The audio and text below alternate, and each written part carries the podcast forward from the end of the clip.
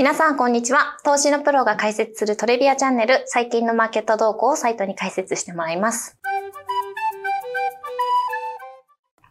今日撮影日が9月14日木曜日で、ちょっと1日早いんですけれども、あの先週も少しお休みしてしまったので、あのまあ、2週間分というか、最近の出来事をちょっと振り返ってもらえたらと思います。いやもうね、最近というか9月8日のね、インタビュー記事、はい。日銀の日銀の総裁の、はい。もうみんなが衝撃を受けたというか、うんうんうん。年内にももしかしたら、利上げするかも、みたいな。まあその金融緩和の解除というのかな、はその Y- YCC の解除を含めて、マイナス金利のね、解除を含めてあり得るかもみたいな、そういうデータが揃うかもみたいなうん話に腰を抜かしたというのか、うん。サプライズだ。うん。まあちょうどね、ちょっと9月8日いろいろあってでき、取れなかったんですけど、はい。そのタイミングですごい話が舞い込んできて、もうそこから銀行株もね、すごい上がって、もういよいよ、まあ、長かったっちゃ長かったような、まあでもこんなもんかっちゃこんなもんだけど、うん金利上がるかもベッドうんで銀行株っていうのがようやく、あれもう終わっちゃったのかと思ってたんですけど、ようやく来たみたいな。ようやく来ました。今週また一段上がってるよね。そうだったんだ。うん。まあ、それはね、あの、いいとして、こうどどうしたんだ上田さんみたいな。はい。感じで、ちょっとね、なんで急にそんなこと言い始めてるのかっていうと、まあ、ちょっとおさらいで言うと、もともと就任前って、はい。てか就任した瞬間に、あ自体はサプライズだったんだけど、そっから、上田さんって結構さ、その、どっちかっていうとそのもうマイナス金利解除うん含めて、なんかこう、もうデータ揃ってきたらそれ解除していくよみたいな。ハト派スタンスみたいな、き今の既存の日銀のスタンスをね。うん変えると、まあ、タカ派というかニュートラルというのか。はい。人だったのが、まあ、就任以降ね、まあ多分、校内のさ、うんまあ副総裁のお二人とかとうん真っ向から、こう、ぶつかったんだと、推察はされますが、はい。あの、まあ結構ね、現状維持路線。そうですね。まずはっていうと、まあそのちょっと慎重路線にうん舵を取りつつみたいなんかそんなイメージありましたけどな。ね。うん突然またなんか、あれ先週になって元にのスタンスに我に返ったのかみたいなはいはい。感じのような印象うんを受ける、まあそんなインタビュー記事で、まあそれでまあ銀行が上がってきて、今日やっぱ金利、金利上がるのかなみたいな。はい。ってなってますと。うんで、ね、ちょっとこれデータ次第って言われても、データは年内、年内だと3ヶ月なんで、うん3ヶ月で来んのかなみたいな、ちょっとそのデータ揃うのかなっていうのが、ちなみにデータっていうのはインフレどれぐらいしてるまあかとか、そう賃金とインフレよね。ですかね。まあインフレだけで多分賃金もだけどね。うんうん。両方、回2%をしっかり上回るあれを整ってきたみたいな、うんデータが、まあ出てもおかしくないみたいな、はいまあそんな内容なんで、うんいやまあね、もちろん出たらっていう話が出なかったらしないんだろうけど、うん。あれそういうスタンスだ、そう、そうなのかみたいな、それはわざわざ言ってよね。はい。まあ中にはね、その為替のえ円安をね、ちょっと気にして、あの、そういう牽制、円安口先介入的な、うん。ああいうのもあるんじゃないかみたいな話は言ってる人もたまにいますけど、うん。まあでも日銀って別に為替レートどうこうでは関係ないっちゃ関係ないんで、しかもどっちかっていうと円安になった方が、インフレもそうかもしれないけど、その、ね、輸出経済みたいはなところが伸びそうみたいなので、まあ円高よりかは円安の方にうん。振らしたいような人たち、はい。まあ、あの、基本ニュートラルですけどね、為替。うん。なんで、なんかわざわざ円高に持っていく動機もうん、本来的にはあんまりない。ただ、うん。まあ、あえて言うと、その政権とかね、岸田政権とかからすると、もちろんその円安一辺倒っていうのは物価上昇、インフレ云々で、あの、インフレを狙ってるけど、これややこしいんですけどね、狙ってるけど、うん。インフレしまくると、それはそれで国民経済うん。にとって、国民の生活かな、うん経済というより。にとって良くないからの支持率低下みたいな。うんうんうん。インフレ対策何もしとらん岸田政権みたいになっちゃうから、うんまあ分かりやすい為替のところとかやっぱり敏感で、そうですね。そこの牽制とかっていうのは政権側がもしかしたら求めてるかもと。なるほど。というのはあるのかもしんないけど、でもそんなことでそんな言うかなみたいな。だからやっぱりどっちかというとそういう為替から来たモチベーションというよりかは、うん、なんか。やっぱり元のスタンスに戻ろうという。そう、なんかちょっとそのどういうい、何があったんだろうね、みたいなところはあるんですけど、はいまあなんかそういうね、あの、上田さんがなんかこの数週間で、いろんなその、なんかね、過去の、うん。いろんな、いろんな人たちと会ったりとうか、ん。ね、その周りの、あの自分たちに信頼を受けるうん人とかとの話とか意見とか聞きながら、お前昔の気持ち忘れたのかみたいな、ね、なるほどね。なんかそういうのがあったんじゃないって思っちゃうぐらい、うん。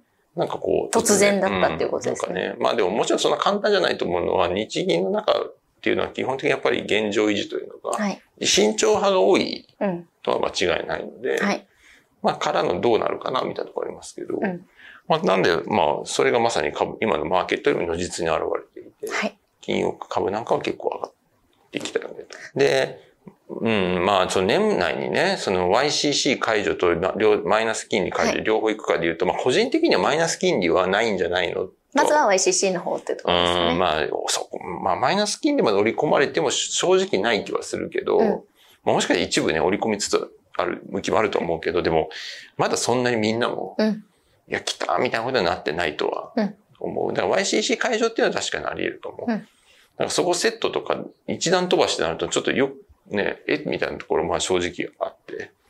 だからまあ YCC 解除もあり得るのかなと思いつつ、でも確かにね、一方でね、YCC 解除って意味ないっちゃ意味ないのよね、うん、今の水準だと。というのも1%ぐらいまでって今さ、なってて。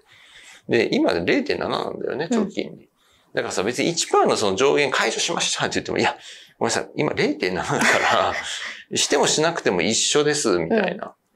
感じなわけですよ。はい、だから、やるんだったら短期金利、マイナス金利解除の方が、インパクトはありますね。うん、インパクトもあるし、や、確かに政策変えたにはなるから、うん、まあそう考えると確かにそっちの、そっちまで動かすのかな、みたいな。あれ、これマイナス金利ってもう、えっとね、多分、ね、7年ぐらいだと思う。2016年ぐらい導入だと思う。そっか。まあ、だからそっから言うと7年ぶりとか。まあ、イメージ先行で言っちゃうと、なんかそういう不動産とかね、まあそういうのな、そういうところの影響っていうのは出てくるかもしれない。不動産、現物でまず株とかなんだろうけどね。うんうん、まあそういうところが、まあ本当にそういうアクションしたらね。うん、まあだから、金融株が強い理由なんかは結構それ。うんですよね。まあじゃあ本当にね、日本もこのインフレどれぐらいするかっていうところは、ますます注目した方が良さそうになってきました、ね、まあなんか本当にアクションを、いやデータ次第ではき、しっかりアクションしますみたいなことを、まあ総裁は言ってるんで、うん、まあでも副総裁たちは多分反対なんじゃないかなと 思うから、それでどうなるかだよね。はい。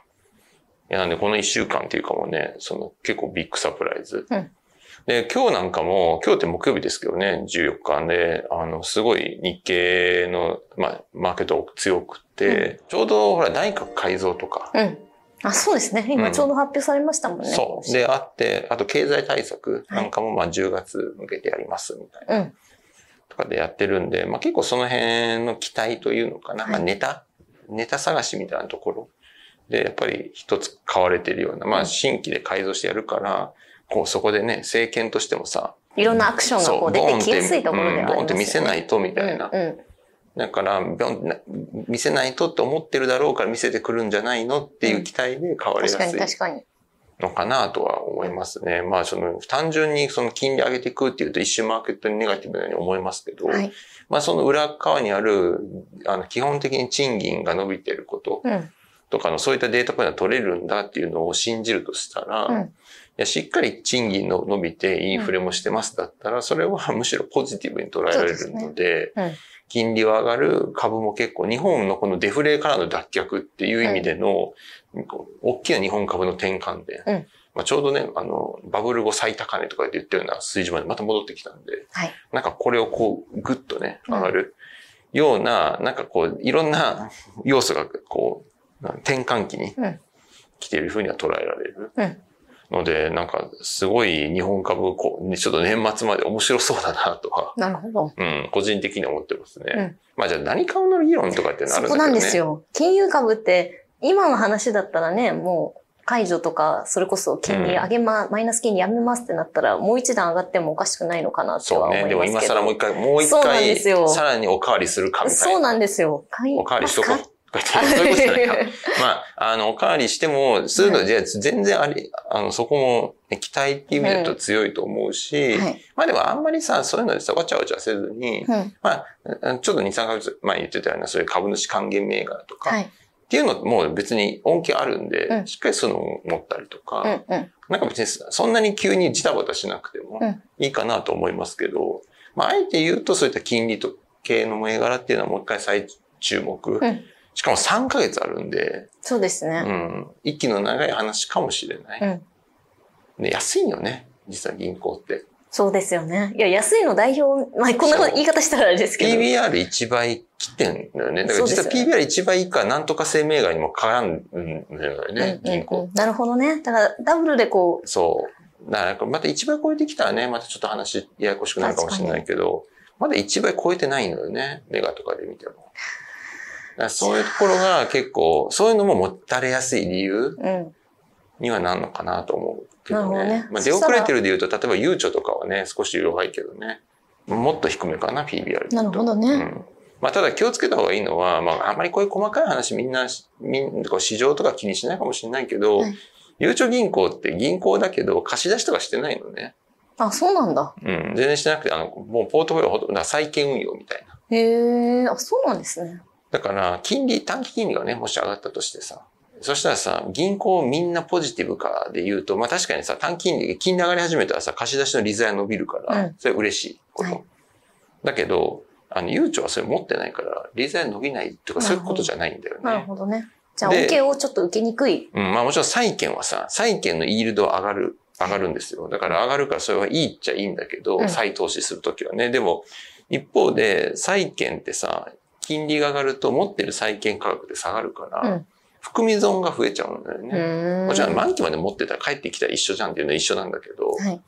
でもなんかその、ね、貸し出し金利のにいきなりその、なんていうの、聞いてくる話じゃないから、うんあの、再、一回お金返ってきて再投資するまで利益って改善されないし、うん。その割に含み損の話だけいっぱい出るから、うん出ると思うんだよね。うん。うん。だからなんかその、ゆうちょとかはそれが理由で少し弱いのかなとか、うん。うん。っていうのはまあ見てて思いますけど、まあでも、あんまりこういう局面だと、そんな細かい銀行の中身とか見ずに、銀行っていう名前をつくもの、うん。最後は買われる気もちょっとするっ。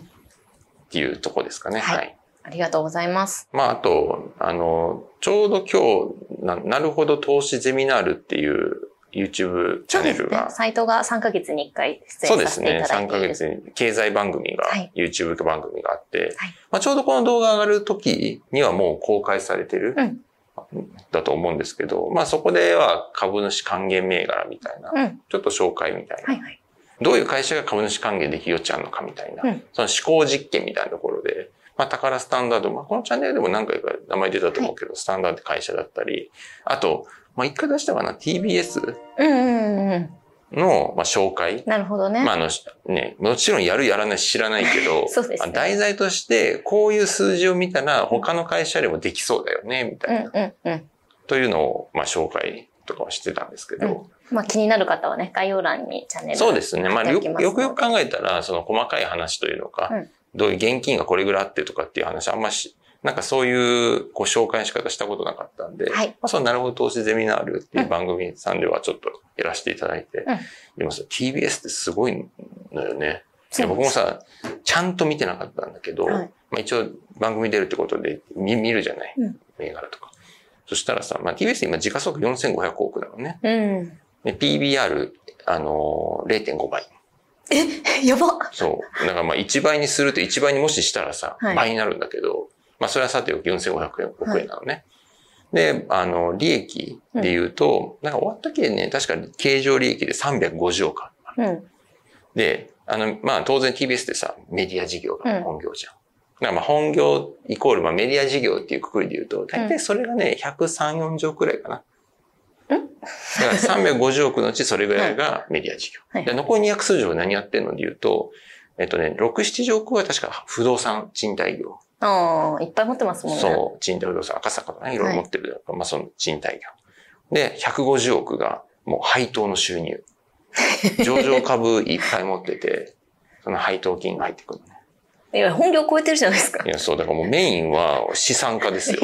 資産家が趣味でメディアやってるみたいな、もうそういうそう、そういう利益の構造になってて、なんかもうその大半はさ、そういう資産だ。で、その資産見るじゃない、はいそしたらさ、まあ現金がね、1000億弱ぐらいあるよね。はいで、借金が200億ぐらいあるのかなうん、少ないですね。そう。だから借り入れ返したとしても現金800億ぐらい手残りあって、で、上場有価証券がさ、5300億円持ってる。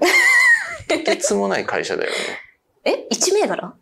違う。あのね、そう、だから1銘柄でかいのあって、それ東京エレクトロンなんだけど、東京エレクトロンが、全然違うじゃないですか。そう、政策保有とすら言えないぐらいの 東京エレクトロン、日本が誇る半導体株の3000、それを3400億円分持ってて、めちゃくちゃですね。そう。で、あの、残り2000億ぐらい別のね、まあ、いろんな上場株売ってます。それで合計5300億ぐらいある。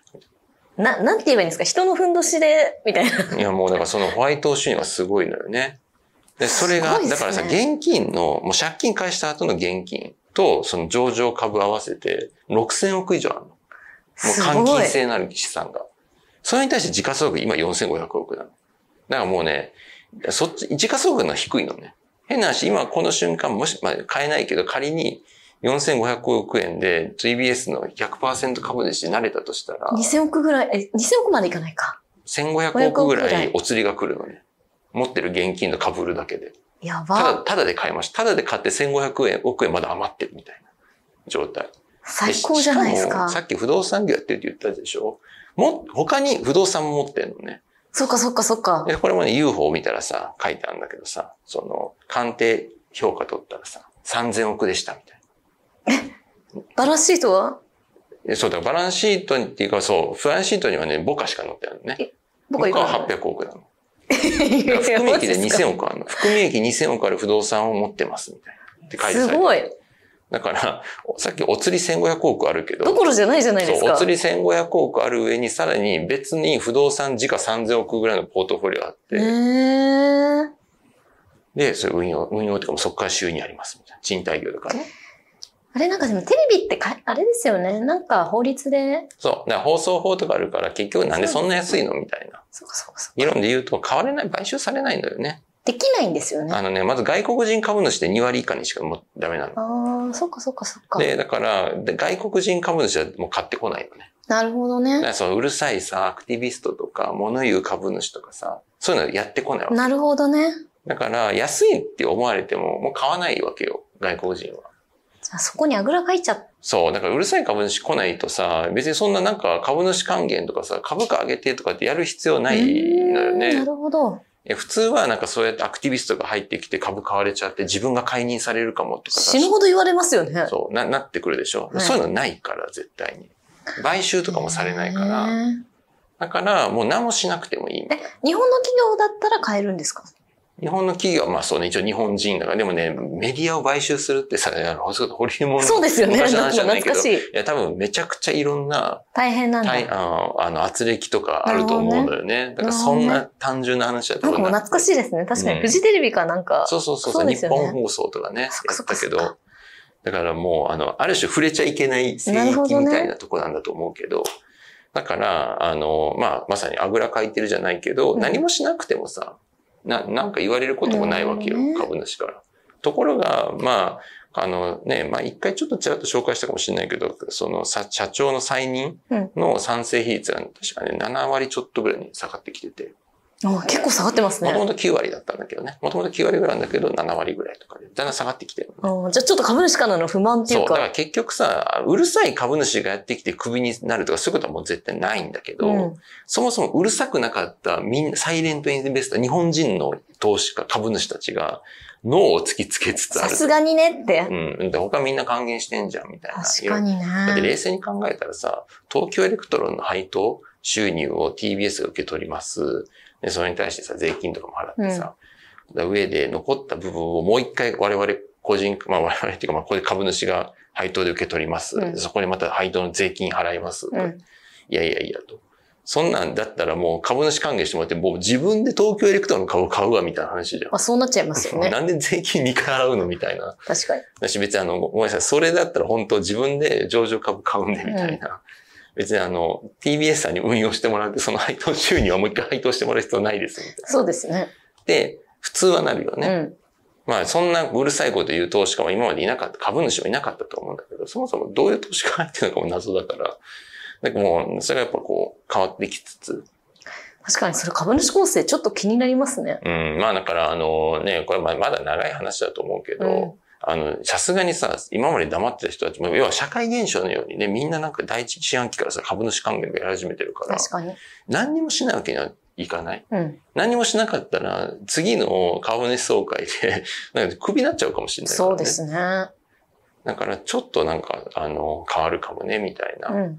っていうので調べたら確かに、だからそういう事情、法則とかいろいろあるからね。だからそういう事情もあってめちゃくちゃ放置されてるというか。まあ安いっていうか、みたいな。ひょっとしたらさ、もう、なんていうの、そこに宝はあっても絶対触れない宝かもしれない。うん、いや、何もしてくれなくて。かもしれないけど、まあ見た感じはすごいやっぱり持ってる会社だなそういう会社ってもう上場やめてるらいいのにってすら思いますけどね。まあ、そうではあるよね。うん、だって別に誰も、なんかね、こう買われるわけでも、買われるわけでもないし、株主っていうか投資家もさ、権利行使できないみたいな感じになってくるから、うん、なんかよくわかんない感じであるよね。うん、なんか、よくわかんない。まあ、上場後に放送法いろいろ変わったのかもしれないけどね。まあ確かにね。順番が逆かもしれないし、よくわからないけど、まあなんかそういう感じで、ね、結構ね、調べると、いや、すごいな、みたいな。変なし、東京エレクトの株がディスカウントでね、売られてるような感じだからね。確かにね。